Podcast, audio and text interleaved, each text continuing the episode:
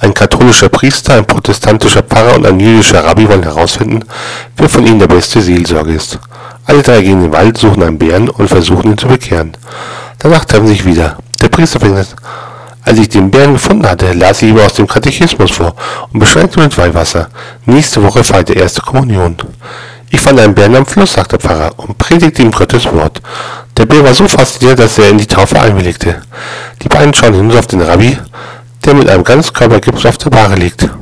Im Nachhinein betrachtet sagt er, hätte vielleicht nicht mehr Schneidung anfangen sollen.